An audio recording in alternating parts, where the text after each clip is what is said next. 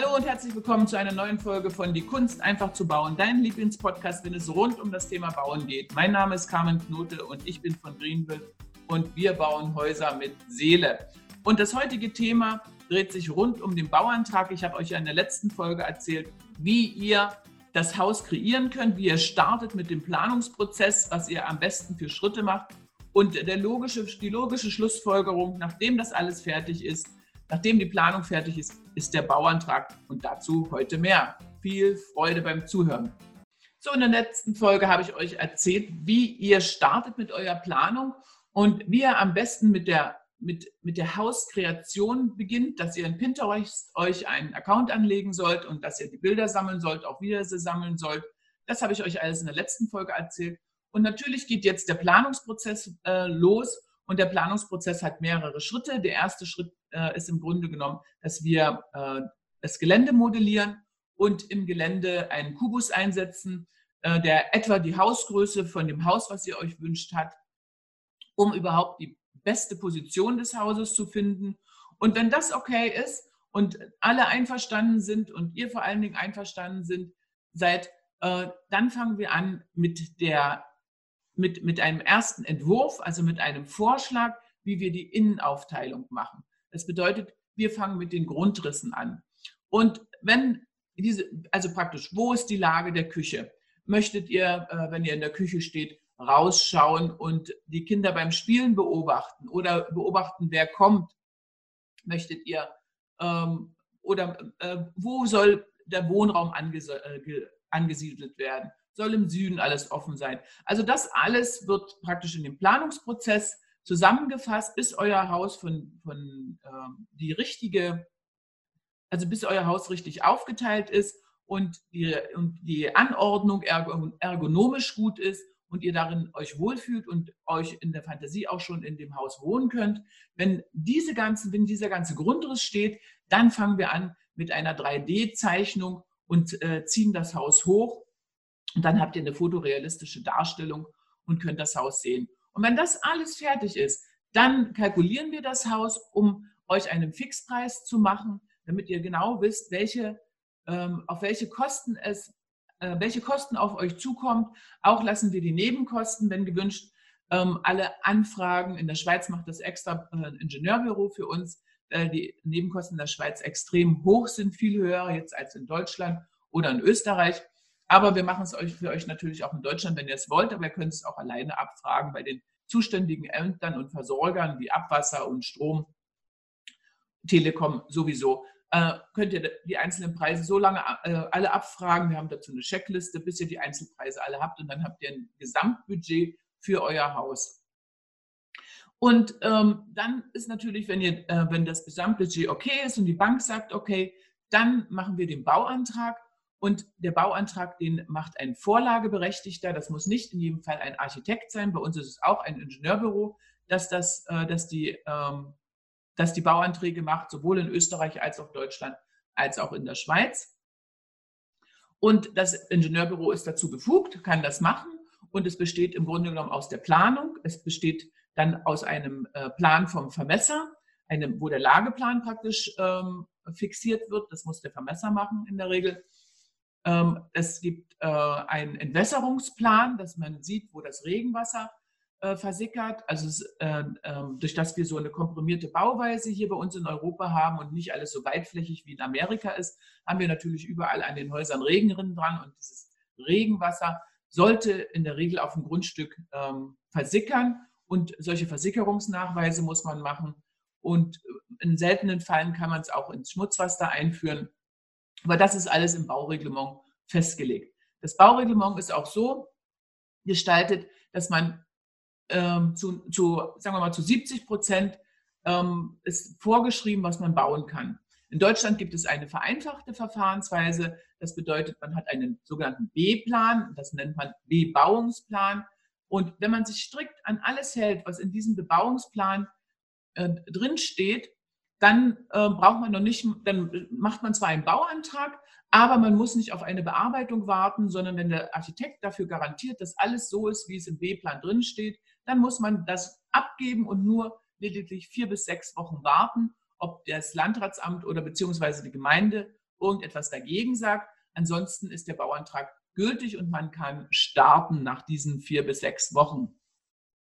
Ähm, ein Unterschied ist es natürlich dort, wo es keinen B-Plan gibt. Da hat man in Deutschland so eine sogenannte Lückenbebauung nach Paragraph 34c und dann sollte man sich anpassen an die Gebäude, die äh, um einen herumstehen. Und wenn man nicht ganz sicher ist, dass man den Bauantrag durchbekommt, dann sollte man natürlich im Vorfeld dort eine Bauvoranfrage stellen.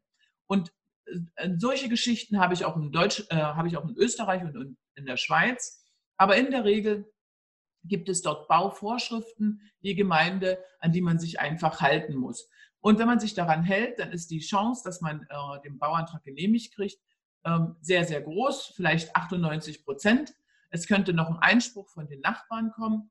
Und ähm, aber der, wenn man sich an alles gehalten hat, dann würde dieser Einspruch lediglich das Ganze nochmal verzögern, weil die Nachbarn dann äh, kriegen dann einen Bescheid von der Gemeinde, dass alles in, äh, in Ordnung ist und dort können sie nochmal widersprechen. Also man hat dann eine Verzögerung. Deswegen bietet es sich immer an, äh, mit den Nachbarn einfach ähm, im Vorfeld zu sprechen und sich vorzustellen, dass man hier bauen will, um gleich vom Anfang an eine gute Nachbarschaft zu pflegen und um auch solchen ähm, Dingen vorzubeugen, dass irgendjemand noch später einen Einspruch macht, wenn man im Verfahren ist, um das Ganze nicht äh, zu verzögern. Die Gemeinden, äh, das Bauamt der Gemeinde, das sammelt dann äh, den Bauantrag und alle ähm, und schickt die einzelnen Exemplare dann weiter ans Landratsamt und auch an die, zum Beispiel an die untere Wasserbehörde oder an, an also an die ganzen Versorger, die damit zu tun haben, um, ähm, um sich äh, dort auch noch eine Stellungnahme und das Okay zu holen. Also wenn praktisch dann jemand äh, widerspricht, dass man dort nicht bauen kann, von mir ist dann das, äh, wenn man, äh, dass der, wenn man es an, den, an die Naturschutzbehörde schickt und die Naturschutzbehörde hätte einen Einspruch aus irgendeinem Grund, den man vorher nicht gesehen hat, dann äh, würde dieser Einspruch dann zurück an die Gemeinde geben, gehen und dann würde oder ans Landratsamt gehen, beziehungsweise in der Schweiz an Kanton gehen. Äh, und dort wird dann entschieden, ob äh, dem Folge geleistet wird oder was wird nochmal Rücksprache gehalten oder man muss eben irgendwas ändern.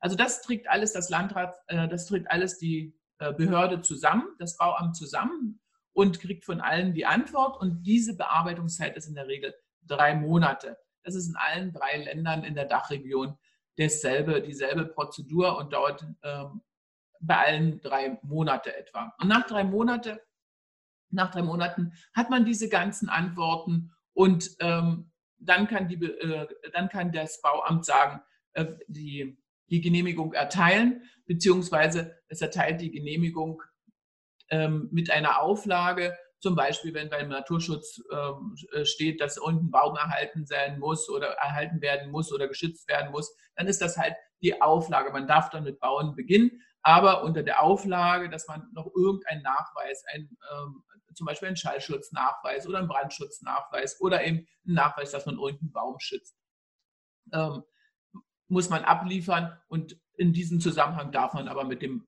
äh, mit dem Bau beginnen. So, das wäre im Grunde genommen äh, alles jetzt zum Bauantragsverfahren und während dieser Zeit, während diesen drei Monaten beziehungsweise während diesen sechs Wochen, wenn es ein B-Plan ist, in dieser Zeit hat man ähm, genügend Muße und auch ausreichend ähm, Kalenderzeit, um das Haus exakt zu bemustern. Das bedeutet, das bedeutet, dass die endgültige Außenfarbe gewählt werden muss, äh, dass die Dachziegelfarbe gewählt werden muss, dass man die Haustür auswählt und dann geht es innen genauso weiter, dass man äh, die Fliesen aussucht, den Boden aussucht, äh, Terrassenböden aussucht, Sanitärobjekte aussucht, die Küche aussucht. Das ist der, der ganze Prozess. In dieser Wartezeit wird, äh, wird genutzt oder Elektroplanung auch sehr wichtig. Dauert auch eine ganze Zeit, ehe man das fertig hat. Also diese Wartezeit wird dann genutzt, um das Haus praktisch komplett fertig zu bemustern, sagt, sagt man dazu sodass man, wenn der Bauantrag dann genehmigt ist und kommt, sollte, der, sollte man fertig sein und das Haus auf dem Papier komplett fertig festgelegt sein, sodass, wenn man den, äh, den Startknopf drückt und die, dass die Hausproduktion beginnt, in dem Moment sollte die Planung abgeschlossen sein. Wenn ihr das einhält, dann habt ihr einen, einen optimalen Preis fürs Haus, Denn, denn jede Änderung und jede Zeitverzögerung kostet Geld, entweder das Geld vom Handwerker oder das Geld von euch. Also wenn das alles im Vorfeld exakt vorbereitet ist und exakt aufgeschrieben ist, exakt im Plan eingearbeitet äh, ist, dann kann im Grunde genommen nichts mehr passieren. Dann habt ihr einen Festpreis für das ganze Haus, auch mit den Änderungen von der Bemusterung. Die sind dann auch praktisch kalkuliert. Und dann äh, baut ihr auf einer ganz sicheren Seite und habt keine einzige schlaflose Nacht, denn dann funktioniert alles reibungslos. So, jetzt hoffe ich, dass ich euch äh, aufklären konnte über den Bauantrag. Ich habe, äh, für wen das nicht zutrifft und wer denkmalsgeschützte Objekte hat oder wer eine Umwidmung hat von Gewerbe in Wohnhaus oder ähnliches, ich habe zum Bauantrag noch einen ganz ausführlichen Podcast gemacht. Den verlinken wir Ihnen hier, äh, verlinken wir euch hier unten in den Shownotes. Äh, dann könnt ihr äh, den euch auch nochmal anhören. Und da, da geht es auch um Umbau und wann man einen Bauantrag überhaupt stellen muss beim Umbau und könnt euch dort nochmal informieren. Jetzt wünsche ich euch ganz viel Spaß bei eurem Projekt und nächste Woche geht es weiter mit der Innenausstattung. Macht's gut, eure Carmen. Das war ein brandneuer Podcast von Die Kunst einfach zu bauen.